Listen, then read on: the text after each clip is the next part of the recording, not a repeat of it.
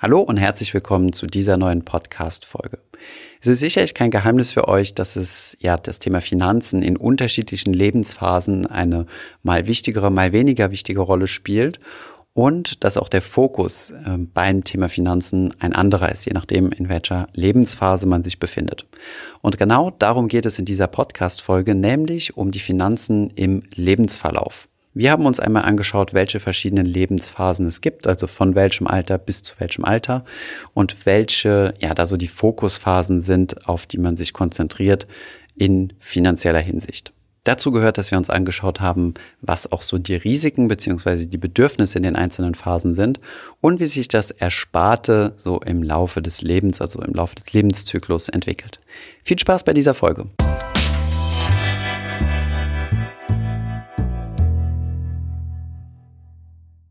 Schauen wir uns jetzt einmal die Lebensphasen auf diesem Graph hier an. Auf der X-Achse tragen wir zunächst einmal die Lebensjahre ab, die jetzt einfach mal repräsentativ von 0 Jahre bis 100 Jahre aufgezählt sind. Die erste Phase definieren wir als die sogenannte Ausbildungsphase. Sie geht vom 0. bis zum 25. Lebensjahr. Hierbei zählen aus rein finanzieller Sicht natürlich erst so die, das Ende dieser Ausbildungsphase, also sagen wir mal irgendwo zwischen 18 und 25 Jahren. Das ist der Moment, wo man eine Ausbildung anfängt oder teilweise auch schon abschließt und dann auch eventuell ein Studium. Diese Phase kann natürlich auch etwas länger oder etwas kürzer sein. Danach kommt die sogenannte Rush Hour des Lebens. Wir haben es jetzt einmal zusammengefasst mit Beruf, Karriere und Familie. In dieser Zeit passiert ziemlich viel. Wie gesagt, du hast deinen ersten Job, dann machst du Karriere, gleichzeitig wird noch eine Familie gegründet. Diese Phase dauert dann vom Beenden des 25. Lebensjahr bis zum Renteneintritt. Den haben wir jetzt einfach mal auf 65 Jahre gesetzt. Nach den 65 Jahren kommt dann die Ruhephase bzw. die Rentenphase vom 65. Lebensjahr bis zum Tod. Die erste Finanzkennzahl, die uns interessiert, ist zunächst einmal das Einkommen. Sobald wir ins Berufsleben einsteigen, bekommen wir unser erstes Gehalt bezahlt und das sollte idealerweise dann regelmäßig wachsen. Wir haben jetzt einfach mal ein Gehaltswachstum von 2% pro Jahr angenommen. Dann, wenn wir in Rente gehen, fällt das Einkommen jetzt erstmal weg. Auch das ist natürlich eine starke Vereinfachung, da es natürlich Menschen gibt, die auch nach Renteneintritt noch arbeiten möchten oder noch Einkommen beziehen. Genauso gibt es natürlich auch den Fall von Frührentnern, die schon vor dem 65. Lebensjahr in Rente gehen. Wer ein Einkommen verdient und seit einiger Zeit schon Finanzfluss schaut, der weiß, was jetzt ganz besonders wichtig ist. Genau, das ist nämlich die zweite Kenngröße, das Sparen.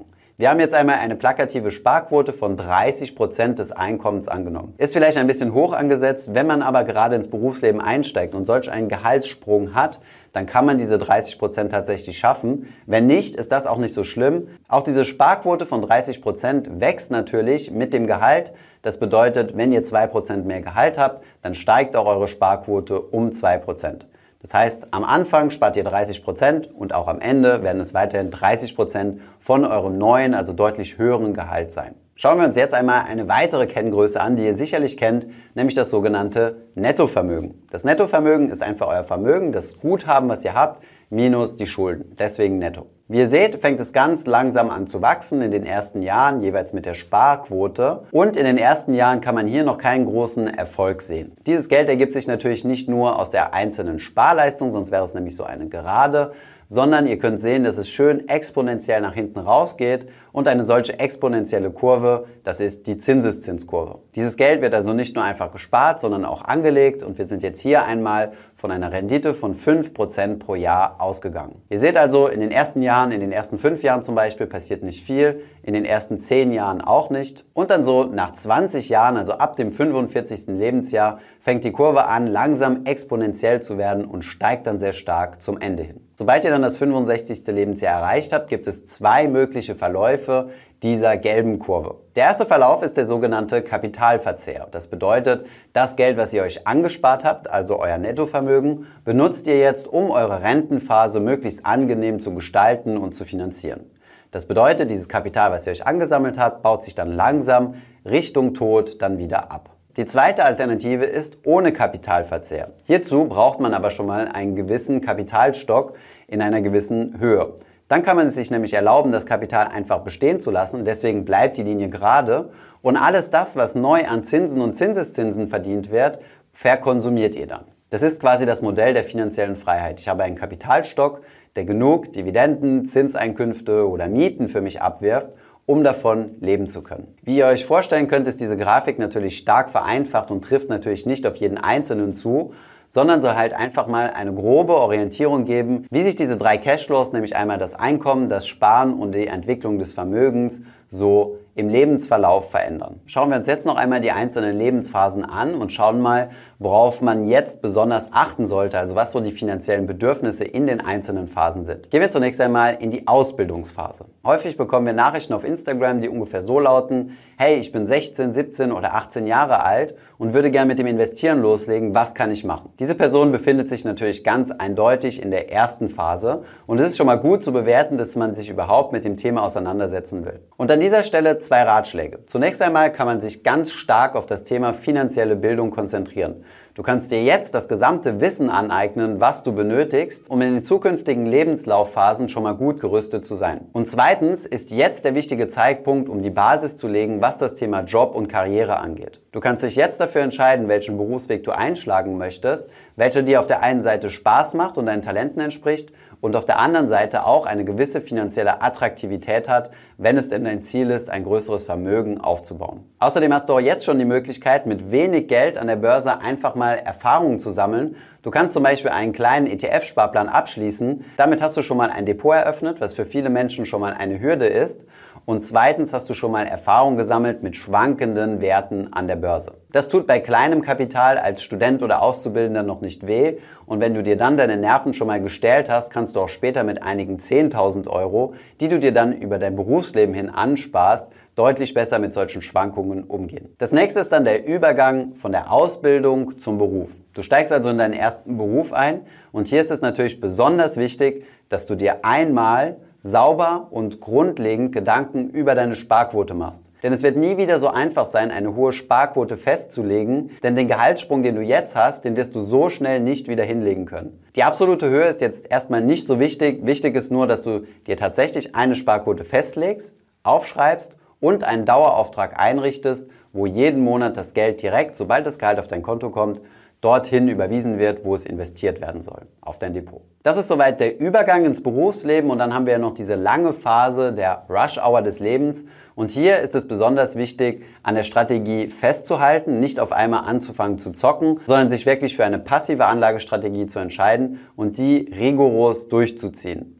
Und das über viele Jahre, wenn nicht sogar Jahrzehnte. Und dann bekommt man auch genauso diese exponentielle Kurve hin. Man sieht da ja ganz gut, dass nicht am Anfang das Geld verdient wird, sondern am Ende der Laufzeit. Und deswegen ist es so wichtig, lange dran zu bleiben. Was ebenfalls in dieser Rush-Hour-Zeit wichtig ist, ist, dass du dich jetzt darauf konzentrierst, deine PS wirklich auf die Straße zu bringen. Das bedeutet, dass du dann auch im Berufsleben Gas gibst und dafür sorgst, dass dein Einkommen steigt. Denn dein Einkommen ist ein essentieller Stellhebel auch für deine Vermögensbildung. Wir haben hier diese 2% angenommen. Das ist natürlich jetzt etwas konservativ geschätzt, denn 2% sind gerade mal die Inflationsrate. Diese solltest du idealerweise schlagen und versuchen, höhere Gehaltssteigerungen zu erzielen. Wichtig ist aber auch, dass du mit jedem steigenden Gehalt natürlich auch deine Sparquote mit wachsen lässt. Sobald du dann mit der Rush Hour durch bist und in die Rentenphase kommst, musst du dich intensiv und idealerweise vielleicht sogar schon einige Jahre davor mit der sogenannten Endsparphase beschäftigen. Also wie möchtest du das Vermögen, was du jetzt aufgebaut hast, über deine verbleibende Lebenszeit, also deine Rentenzeit, verteilen? Hier gibt es verschiedene Strategien, auf die wir jetzt nicht genauer eingehen können. Sprechen wir jetzt einmal über die Risiken. Denn auch die Risiken, was dein Vermögen angeht, sind in den einzelnen Lebensphasen relativ unterschiedlich. In der ersten Phase, nämlich in der Ausbildungsphase, hast du noch verhältnismäßig wenige Risiken, wenn es denn jetzt nicht zum Beispiel Arbeitslosigkeit ist oder auf das falsche Pferd zu setzen und zu sagen, okay, ich entscheide mich jetzt für eine Anlagestrategie, die sehr wenig vielversprechend ist, wie zum Beispiel das Traden. In der Rush Hour des Lebens, Arbeit, Karriere, Familie gibt es jetzt ebenfalls einige Risiken, vor denen du dich schützen solltest. Das erste Risiko ist natürlich Arbeitslosigkeit. Denn hiermit fällt unser Einkommen weg, wir können nicht mehr sparen und müssen eventuell sogar an unsere Reserven. Aber auch unser Humankapital kann bedroht werden, zum Beispiel durch Tod, Krankheit oder Berufsunfähigkeit. Das sind Risiken, die man auf jeden Fall versichern sollte. Wenn du zum Beispiel eine Familie hast und ein finanziertes Eigenheim, solltest du auf jeden Fall eine Risikolebensversicherung abschließen. Und wenn du berufstätig bist und von deinem Einkommen abhängig, solltest du auch auf jeden Fall eine Berufsunfähigkeit abschließen. Ein Brandbeschleuniger bei diesen Risiken ist es übrigens, wenn du eine Immobilie falsch erworben hast.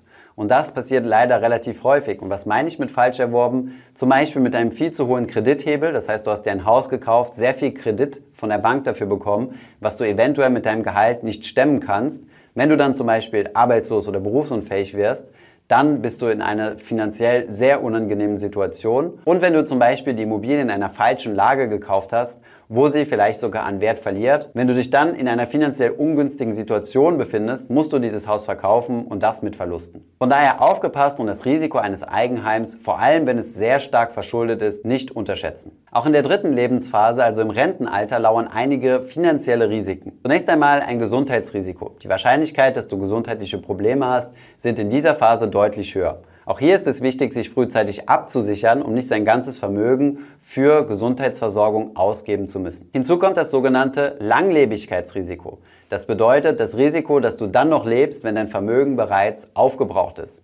Und auch hier musst du dir vorher frühzeitig überlegen, wie denn dein Rentenplan ist, was du also mit deinem Geld, also deinem Vermögen, was du angesammelt hast, tust, um die Rentenphase zu überstehen. Hinzu kommt, dass du gegenüber Marktturbulenzen, also Schwankungen am Aktienmarkt und Inflation deutlich anfälliger bist als in den ersten Phasen Ausbildung und Vermögensaufbau bzw. Rush Hour. Wenn die Märkte fallen, wirkt sich das direkt auf dein Vermögen aus und du hast vielleicht etwas weniger Zeit, Krisen wieder auszusitzen. Aus diesem Grund macht es Sinn, das Risiko in deinem Portfolio etwas zu reduzieren und vielleicht den risikofreien Teil etwas zu erhöhen und den Aktienteil etwas zu verringern. Das war's auch schon soweit zu den Finanzen im Lebenszyklus. Ich hoffe, das war interessant für euch. Zu dieser Grafik, die wir euch gezeigt haben, gibt es im Finanzfluss Campus übrigens auch eine Excel und da könnt ihr die dann selbst für euch anpassen und eure eigenen Zahlen eintragen und bekommt dann eine ganz individualisierte Grafik.